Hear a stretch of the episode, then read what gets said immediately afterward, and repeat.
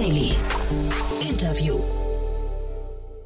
Herzlich willkommen zu Startup Insider Daily. Mein Name ist Jan Thomas und heute geht es mal wieder um einen VC-Fonds. Ist ja momentan wirklich so das Thema der Stunde, also lauter neue Fonds.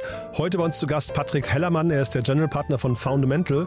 Euch wird der Name vielleicht schon was sagen, denn ich habe neulich mit Philipp Werner schon darüber gesprochen. Im Rahmen von Investments und Exits haben wir das ein bisschen analysiert. Es geht um den Construction Tech-Bereich und, und um einen Fonds, den ich persönlich nicht kannte, obwohl er jetzt mittlerweile in der zweiten Fondsgeneration ist. Und das ist auch der Anlass, warum wir sprechen. Aber all die Details kommen jetzt von Patrick Hellermann, General Partner von Fundamental. Startup Insider Daily. Interview. Sehr schön, ja, ich bin verbunden mit Patrick Hellermann, General Partner bei Fundamental. Hallo Patrick. Hallo Jan. Ja, freue mich sehr, dass wir sprechen. Ich hatte ja neulich mit Philipp Werner von Project A schon das Vergnügen, da haben wir im Rahmen von Investments und Exits hier ausführlich über euch gesprochen und da habe ich quasi schon öffentlich Asche auf mein Haupt gestreut und habe gesagt, äh, ich, ich kannte euch noch gar nicht. Ähm, da da geht es dir, glaube ich, äh, wie, wie vielen anderen auch. Wir sind bewusst ein bisschen unter den Radar geflogen die letzten drei Jahre. Ich habe gehofft, dass du das jetzt sagst, um das ein bisschen zu entschuldigen, weil das tat mir wirklich ein bisschen leid, weil ich habe so ein bisschen den Anspruch, sag mal, in, in der Dimension oder auch in, der, äh, in dem Space, in dem ihr unterwegs seid, eigentlich die, die ähm, äh, Unternehmen zu kennen. Ihr seid ein Fonds. Wir sind, wir sind ein Fonds in der zweiten Generation, ganz Genau. klassisch GmbH und Co. KG mit Limited Partners. Genau, aber ein, ein Fonds, zweite Generation, das meine ich halt eben. Also man hätte euch eigentlich schon mal wahrnehmen können, weil man sieht bei euch auf der Webseite und bei Crunchbase, ihr seid auch sehr aktiv, finde ich. Ne? Ja, wir haben dieses Jahr etwa 25 neue Portfoliounternehmen äh, hinzugenommen, seit wir den zweiten Fonds haben. Das liegt daran, dass wir halt auch viel frühphasig machen, gerade so Pre-Seed-Seed. Und dazu kommt aber, dass ihr eine, eine ganz spannende Nische habt. Ne? Ihr seid also so mein Lieblingsbeispiel für das Nischenplayer, ich sag mal, fokussierter VC ist immer äh, Point 9. Ja? Das finde ich irgendwie immer sehr spannend, weil die natürlich mit so einer ganz klaren Expertise rausgehen im Vergleich zu vielen, ich sag mal so, so ähm, äh, sektoragnostischen äh, VCs. Magst du uns mal ein bisschen abholen? Welche Themen habt ihr euch da ausgesucht und vor allem warum? Das mache ich gern. Ähm, also mit, mit Fundamental fokussieren wir uns ähm, auf den Construction Vertical. Wir interpretieren den Scope aber durchaus weit. Vielleicht fange ich mal damit an. Ähm, wenn wir von Construction sprechen, dann ist damit Technologie und Startups gemeint, die den Bausektor adressieren. Darunter können sich, glaube ich, jeder was vorstellen, kennen wir ja alle. Ähm, aber wir machen auch Themen, die beispielsweise bei Crunchbase nicht als Construction Tech gelabelt werden würden, weil sie zum Beispiel multivertical oder horizontal sind, die aber in den Construction-Sektor signifikant reinliefern und dort Umsatz machen. Deswegen haben wir zum Beispiel in unserem Portfolio relativ viele Supply Chain Lo- Logistikfirmen, die eigentlich eher unter Logistik-Tech fallen würden, aber die einen, einen Teil ihres Umsatzes mit den äh, Baus- Baustoffkunden oder Baukunden beispielsweise machen. Genauso machen wir viel Renovierungsthemen äh, oder Re Renovierungstechnologie. Dieses Jahr sehr viel gemacht im Bereich äh, energetische Sanierung, äh, thermische Renovierung. Und wir machen ganz viel im Bereich 3D-Design, weil es einfach ähm, im Bereich Bau mit, mit, äh, mit Architekten immer wieder auch um 3D-Design geht. Und deswegen fühlen wir uns da zum Beispiel auch sehr wohl. Also in Summe interpretieren wir das Feld durchaus weit, aber am Ende ist das Zuhause immer der Bausektor. Und das machen wir global. Mhm. Vielleicht, bevor wir jetzt über die einzelnen Bereiche sprechen, äh, erstmal grundsätzlich gefragt, warum denn überhaupt dieser Construction-Tech-Bereich? Also ähm, es gibt ja viele andere schöne Bereiche, warum jetzt genau der? Also es ist, äh, wie du richtig sagst, es ist eine Nische, aber es ist eine verdammt große Nische. Es ist 10, äh, 10 Billionen Markt weltweit, ungefähr 10 Prozent des GDP geht eigentlich in den, in den Bausektor. Das heißt, das ist erstmal sehr naheliegend, dass man das nicht, ähm, dass es eine sehr große Nische ist. Aber für uns eigentlich entscheidend, meine beiden Partner und mich, als wir das Ende 2018 mit dem ersten Fund gemacht haben, war ähm, im Nachhinein eine Analyse, ähm, die wir gemacht haben für wie viel Venture Capital geht eigentlich kumuliert in bestimmte Verticals oder äh, Sektoren rein und wie verändert sich die Wachstumsgeschwindigkeit. Und dabei ist uns damals aufgefallen, ähm, um das mal ganz, ganz kurz äh, vielleicht zu skizzieren, dass das Muster ist immer das gleiche. Du brauchst von 5 Milliarden bis 10 Milliarden kumuliertes Venture Capital in einem Sektor. Zwei bis vier Jahre. Das war so in Travel Tech, das war in Mobility, das war in Logistik, das war in PropTech. Zwei bis vier Jahre, 5 Milliarden bis 10 Milliarden. Und von 10 Milliarden bis 50 Milliarden braucht es nochmal zwei bis vier Jahre. Das heißt, du hast wirklich Accelerating Growth. Und wir waren mit Construction Tech Ende 2018 bei 4,8 Milliarden. Und als wir das realisiert haben, haben wir wirklich die Wette als GP-Team eingegangen, dieser, dieser Markt wird inflecken. Und, Aber äh, ganz kurz wieder diese Zahlen, nur dass ich sie verstehe, das sind die Bewertungen oder, oder nee, das ist sozusagen kumuliertes Venture Capital. tatsächlich das Also Venture kumuliertes- Capital, ja? Krass, Ja, okay. Genau. Mhm. Und äh, das noch kurz abzuschließen, Jan, wir waren äh, Anfang 2022 bei 22 Milliarden. Also bis jetzt ist die Wette aufgegangen. Mhm. Und welche Rolle glaubst du, könnt ihr dabei spielen? Also wir sind natürlich ein, ein Frühphaseninvestor. Das heißt, grundsätzlich können wir mit Conviction und mit Kapital in den frühen, frühen Phasen helfen. Das geht ja. aber auch einem Generalisten so. Ähm, für uns ist eigentlich der wesentliche Beitrag, dass wir fast jedes Thema schon mal im Construction-Sektor irgendwo anders auf einem Kontinent gesehen haben. Und wenn wir es, wenn wir es gebackt haben, ähm, dann können wir natürlich einem, einem Gründerteam auf einem anderen Kontinent durchaus damit helfen, mit, mit Learnings, mit Playbooks, weil diese Firmen in der Regel nicht miteinander im Wettbewerb stehen. Mhm. Du hast den Bausektor sehr kontinental ausgerichtet. Es gibt fast keine globalen Winner ähm, sodass die Gründer auch nie das Gefühl haben, sie stehen im Wettbewerb miteinander. Und selbst wenn wir es nicht gebackt haben, dann haben wir zumindest verstanden, wie das Modell funktioniert. Und das würde ich sagen, ist so der zentrale Wertbeitrag, den wir uns auf die Fahne schreiben. Das klingt aber fast so ein bisschen so, als wäre da auch ein Potenzial für einen, ich weiß nicht, einen gut aufgestellten Company-Builder ähm, vorhanden, oder? Ähm, hm. Also wenn ich vielleicht, aber das wäre also verstehst meine Frage, ne? Weil man könnte jetzt sagen, ich habe was in Amerika gesehen, dass eigentlich, wenn du sagst, die Unternehmen stehen dann global nicht im Wettbewerb miteinander, dann könnte man das ja eigentlich in allen anderen Ländern der Welt dann äh, entsprechend mit der gleichen Blaupause aufziehen. Könnte man. Das ist nicht unsere Kompetenz, ist auch nicht unsere äh, Investmentphilosophie. Also okay. bei uns das wesentliche Kriterium neben Marktgröße und Wettbewerb ist eigentlich immer Gründerteam und so ein mhm. Company-Building-Ansatz, der, ich glaube, es gibt erfolgreiche Beispiele, aber zumindest wir haben die Erfahrung selten gemacht und sind auch als Team gar nicht dafür aufgestellt. Wir sind acht Personen Fundamental, alles davon sind sechs Investment Professionals und, und zwei, die operativ noch helfen. Ich glaube nicht, dass das etwas ist, was, was wir uns annehmen würden. Ja, spannend. Also ich will jetzt auch gar nicht euch da in die, in die Richtung drängen, aber äh, also Rocket Internet hat es ja mal gezeigt, wie, wie gut das funktioniert, wenn man Modelle schnell adaptiert. Und ähm, ich meine, der Markt ist ja noch deutlich größer als die Märkte, die von Rocket Internet äh, adressiert wurden. Deswegen frage ich, ne? Das, das stimmt, allerdings darf man eins nicht, äh, nicht außer Acht lassen aus meiner Sicht. Ein B2B-Markt ist immer noch ein anderes Game als ein Consumer-Markt. Mhm. Und ich glaube, innerhalb von B2B ist, ist Construction und auch Logistik eins, wo du ganz häufig davon profitierst, als Gründer einen unfairen Insight mitzubringen. Mhm. Und eben nicht nur der Investor, sondern der Gründer. Während im Aha. Consumer ist so, so ein Copy and Paste, glaube ich, mal etwas schneller äh, gemacht, als es jetzt im B2B ist. Und wie, was sind so generell die Erfolgsfaktoren in diesem Markt? Also der ist ja insgesamt ein bisschen träger, vermute ich mal, ne? Ja, also der ist historisch wahnsinnig träge gewesen. Ähm, ich glaube, wir sehen eine äh, signifikante Beschleunigung seit Anfang Covid auf der mhm. Kundenseite. Mhm. Und ich würde mal die Antwort strukturieren nach, es gibt Enterprise-Themen und es gibt viele SMB-Themen.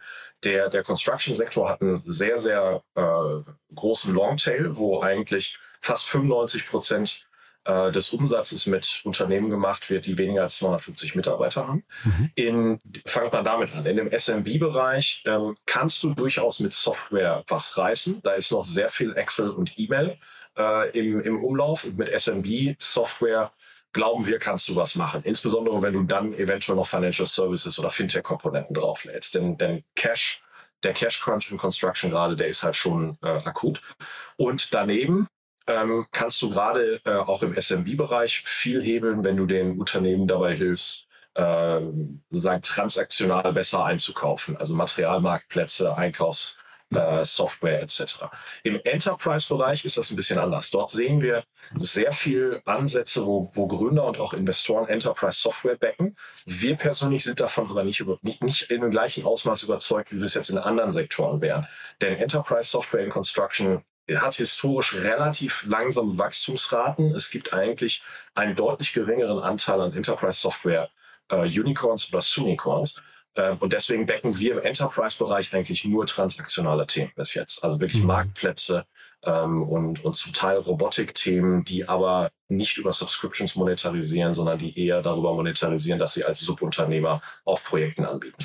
Mhm. Jetzt hast du ja gerade Covid schon angesprochen, da gab es wahrscheinlich für bestimmte Branchen auch tatsächlich wirklich so einen Rückenwind. Hat der nachgelassen mittlerweile wieder? Weil man hört zum Beispiel bei Logistik-Startups, dass die eigentlich sich mit den Bewertungen, in die sie eigentlich reinwachsen müssen, ein bisschen schwer tun. Ne? Wir hatten eigentlich nie richtig Rückenwind von, von Covid im Construction-Bereich. Ähm, der, der Markt ist sehr stark durch Makrofaktoren getrieben. Also wenn viel gebaut wird, dann tun sich auch die Construction Tech Startups gut. Das hat zum Glück durch, ich sag mal, eine, eine anhaltende Depression ähm, in der Weltwirtschaft eher noch zugenommen. Der Baubereich findet in der Regel dann schnell ähm, sagen durch Subventionen neuen Zulauf, insbesondere im Infrastrukturbereich, mhm. sodass diese Makrofaktoren, glaube ich, weiterhin gut sind. Aber die haben bei uns eigentlich nichts mit Covid zu tun gehabt. Wir hatten so einen, so einen Blip äh, rund um April und Mai 2020, wo, wo Firmen einfach weil es Lockdown gab, weil es Lockdown gab, äh, sich schwer getan haben. Aber seitdem haben wir eigentlich, ob mit oder ohne Covid, keinen Unterschied gesehen. Mhm.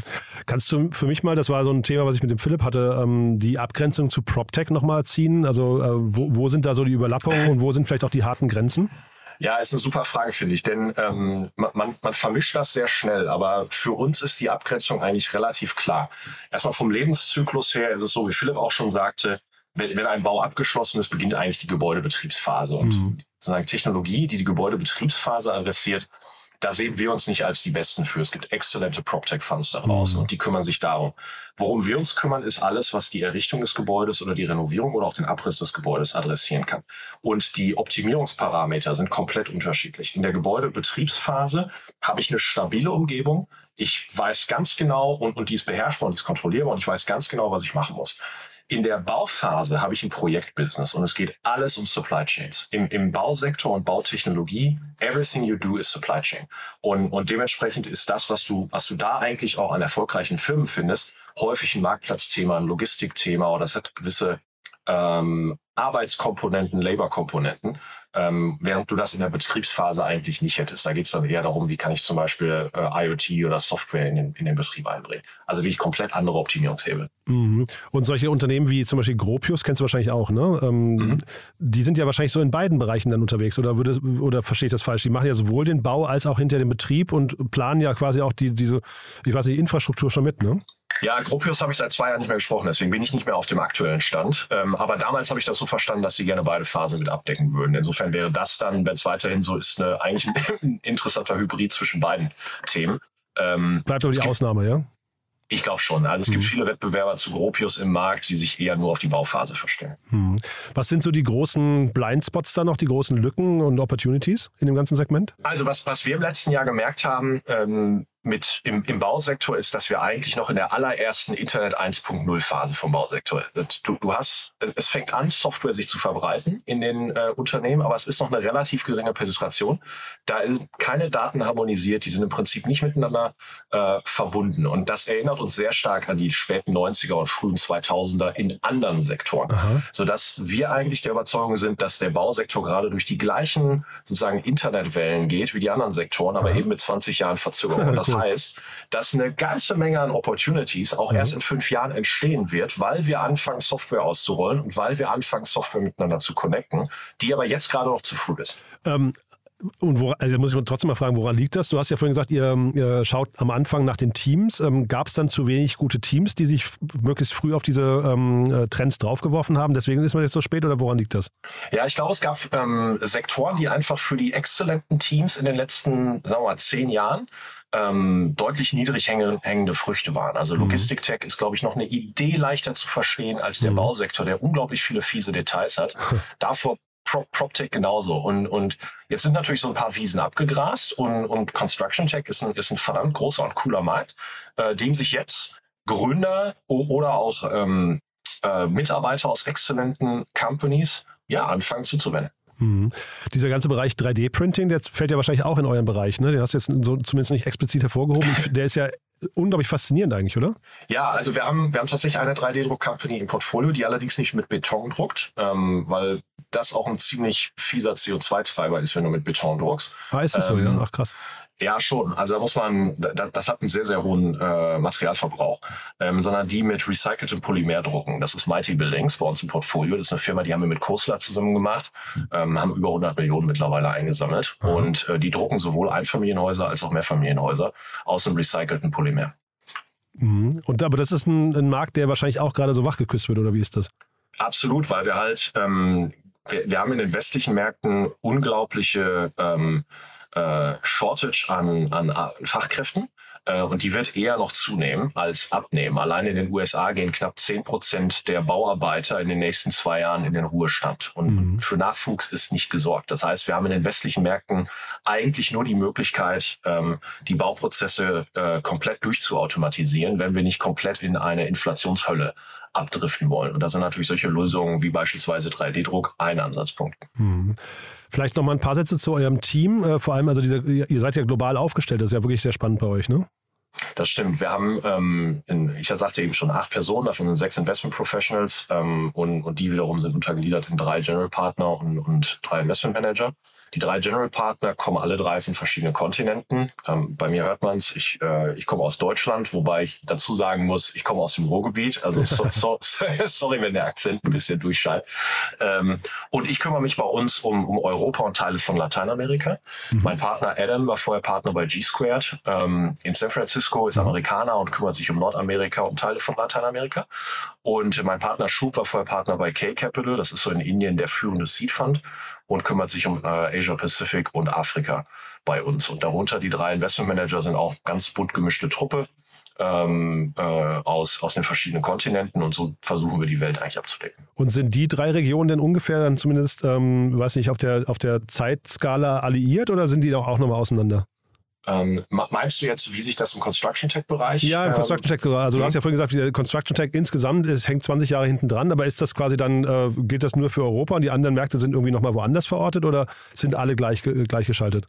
Äh, super Frage. Also die, ähm, ich würde sagen, Nordamerika, Europa, Australien sind grob im selben Zeitalter, wobei Nordamerika schon zwei, drei, vier Jahre weiter ist als Europa. Die mhm. äh, Adoption von Software dort ist schon äh, schneller vorangeschritten. Europa hinkt da wirklich noch ähm, äh, ein Stück hinterher, holt aber auf. Ähm, und Australien ist sehr fortschrittlich, was das angeht. Aha. In Asien hast du komplett andere Optimierungslogiken. In Asien wird für Software generell ungern bezahlt. Man erwartet eigentlich immer, dass Software äh, for free ist. Und deswegen hast okay. du in Asien ähm, tatsächlich ähm, Marktplatzmodelle, die eher führend sind. Und, und wenn du zum Beispiel das, das größte Construction Tech Unicorn äh, der Welt, was nicht publicly listed ist, das wäre Procore, was nicht publicly listed ist, ist Inframarket. Das ist in unserem Portfolio. Das ist ein Marktplatz für Baustoffe, kann man sich vorstellen wie ein Amazon, sondern das ist eine indische Firma. Das ist keine amerikanische Firma, das ist keine europäische Firma. Die Marktplatzmodelle werden wirklich pioniert in, in Asien, weil du dort mit Software nicht punkten kannst, sondern du kannst wirklich nur mit Transaktionen und Outcomes punkten. Und, und so entsteht eigentlich in, in äh, verschiedenen Kontinenten verschiedene Dynamiken, aber die uns als globalen Investor erlauben, die alle zu erfassen und gegenseitig zu übertragen. Ich hatte mich hier schon mal geoutet, ähm, den Pavel Rudinski kennst du wahrscheinlich auch, ne, von Point Nine Capital. Als sie angefangen haben, damals habe ich auch gesagt, das wird niemals funktionieren. Wer möchte denn für Software bezahlen? Ne? Und also, also ne, ist jetzt rückblickend eine, eine sehr dämliche Aussage, aber das, ich will damit nur sagen, ich glaube, Märkte wachsen in sowas auch rein. Also vielleicht ist das ja auch eine Opportunity dann in, in, in Asien, ne? Also ich denke auch, ins, insbesondere, ähm, ich sag mal, die, die Märkte werden mehr mature, wir haben steigende Mittelklassen, die Unternehmen werden professioneller. Das würde mich wundern, wenn das so bliebe. Mhm. Bloß es ist halt im Moment nur eine Momentaufnahme. Ja, weil also solche, solche SaaS-Lösungen funktionieren ja nicht als, ähm, ich weiß nicht, Werbemodell oder so. Und das passt ja zu dem, was wir vorher besprochen haben, dass, dass auch der Bausektor durch gewisse Wellen geht, mhm. ne? Internet 1.0 und so weiter mega spannend. Du dann vielleicht nochmal kurz zum, zum Abschluss, ähm, wer darf sich denn bei euch melden? Und, und äh, also was sind denn so, so vielleicht auch die Trends, auf die ihr gerne noch setzen würdet, wo ihr nicht genug seht? Also grundsätzlich darf sich bei uns jeder melden, der Series B oder früher raised. Lieber früher, alles mhm. was Pre-Seed Seed ist, im Construction Tech Bereich oder eine Company, die da reinliefert. Mhm. Ähm, und im Moment setzen wir sehr stark auf 3D-Design-Themen ähm, oder auch 2D-Design-Themen, mhm. sehr stark auf äh, thermische Sanierung, Renovierung. Ich bin super heiß auf Baurobotik. Ähm, also wenn ihr was in dem Bereich baut, hit me up. Und, und ansonsten immer Marktplätze. Und sag mal einen Satz noch zu so Metaverse und Virtual Reality, so Apple, diese ganzen äh, Augmented Reality-Themen? Ja, Don't count me as a believer. Also das okay. ja. Also es wird nicht, das verändert zumindest den Construction Tech Bereich gar nicht, meinst du? Also ich, ich finde, dass wir Web 3 jetzt äh, im, im Zuge dieses Jahres mal ein bisschen abgeschafft haben und durch Generative AI ersetzt haben, finde ich erstmal ganz gesund. Insofern, okay. ich hätte da wahrscheinlich nichts, nichts gemacht. Alles klar, Patrick. Sehr, sehr cool, muss ich sagen. Hat mir großen Spaß gemacht. Haben wir was Wichtiges vergessen für den Moment? Nee, als Auftakt war das jetzt super. Wenn ich nochmal wiederkommen darf, freue ich mich. Sehr gerne. Dann bis zum nächsten Mal, ja? Und eine gute Weihnachtszeit vor allem. Ja? Danke auch so. Bis dann. Ciao. Ciao. Startup Insider Daily der tägliche Nachrichtenpodcast der deutschen Startup-Szene. So, das war Patrick Kellermann, General Partner von Fundamental. Ein sehr, sehr cooles Gespräch, finde ich. Ein sehr, sehr interessanter Bereich vor allem auch. Wieder viel dazugelernt. Und interessant finde ich irgendwie auch die Aufstellung des ganzen Unternehmens. Ähm, also, dass man da auf drei Kontinenten oder in drei Hemisphären unterwegs ist. Wirklich sehr, sehr interessant. Bin sicher, wir werden Patrick nochmal hier begrüßen. Entweder um über Investments zu sprechen oder vielleicht auch mal im Rahmen von Investments und Exits. Je nachdem. Auf jeden Fall, für heute war das ein cooles Gespräch. Wenn es euch gefallen hat, wie immer die Bitte, empfehlt uns gerne weiter. Vielleicht kennt ihr jemanden, der sich für den Construction Tech Bereich interessiert. Dann sollte der oder die ja unbedingt mal in dieses Interview reinhören. Dafür dann schon mal vielen Dank an euch. Ansonsten euch erstmal einen wunderschönen Tag und ja, bis nachher oder bis morgen. Ciao, ciao.